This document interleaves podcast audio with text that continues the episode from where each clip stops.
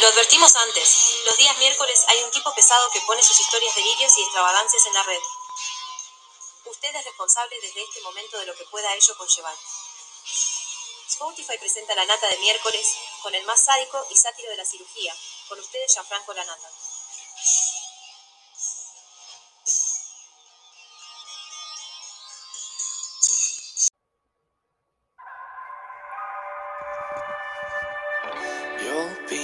the saddest part of me, a part of me that will never be mine. It's obvious tonight is gonna be the loneliest. You're still the oxygen I breathe. I see your face when I close my eyes. Start you up. Tonight is gonna be the loneliest. There's a few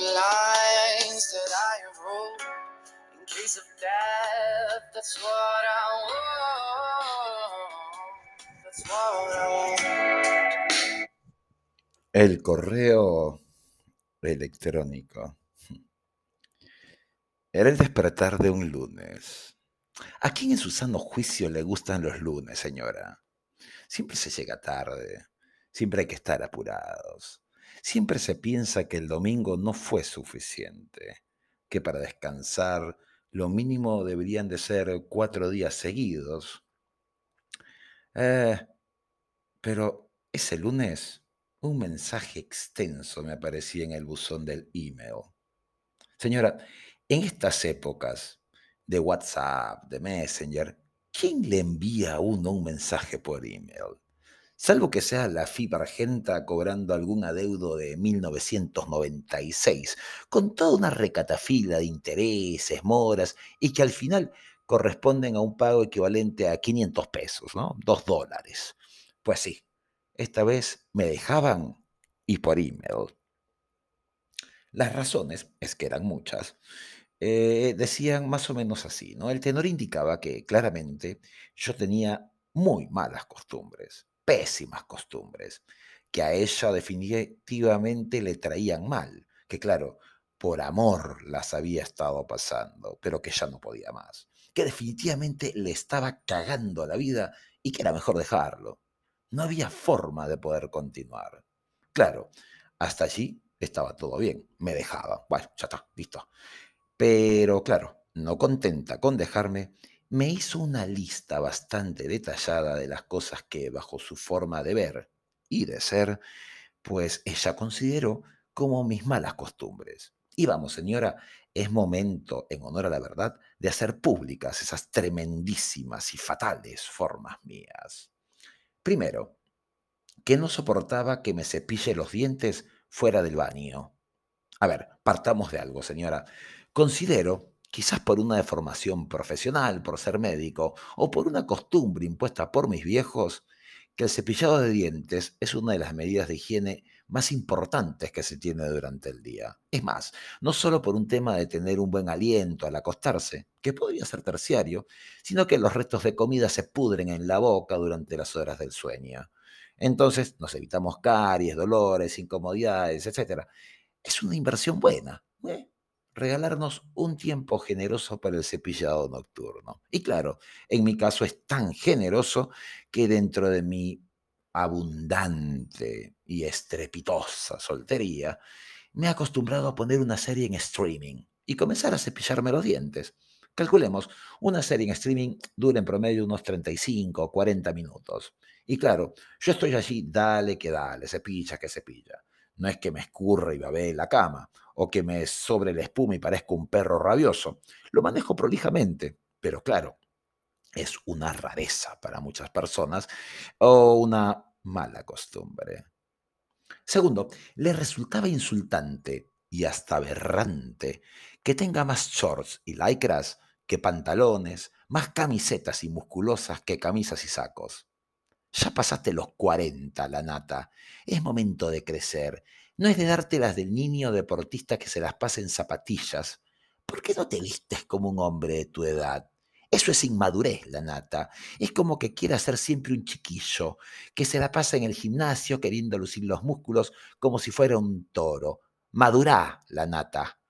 Y añadía, deja de tomar tantos químicos, pareces una farmacia, que te gastás más guita en estos polvos de proteínas y suplementos que en tener una cava adecuadamente provista, algunos jamones y quesos o incluso unas trufas para degustar.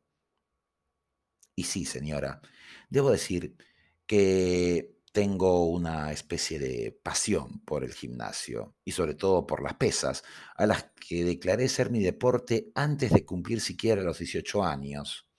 Entonces, claro, en el gimnasio se usa la lycra para entrenar, se usan camisetas, buzos, shorts y claro, si uno va al gym, un promedio de dos horas diarias, más o menos, más el tiempo de ir y venir o hacer alguna compra luego, se puede pasar toda la mañana en estar en camiseta y shorts. Y es cierto, y esto lo reconozco, que tengo pocos trajes. ¿eh?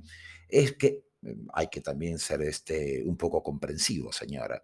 He pasado del talle 40 de saco a un saco talle 54 y de una camisa del talle 16 a una del talle 19.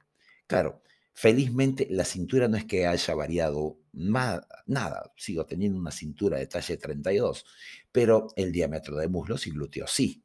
Entonces, el traje de hace dos años, hoy simplemente no me queda.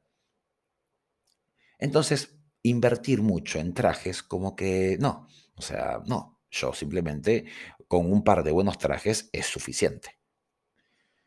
El tercer punto fue el que menos me hubiera esperado, pero a decir verdad es lo que cabe. La nata, tu música es espantosa. Y bueno, yo le diría mi música siempre y cuando sea yo el autor o el compositor.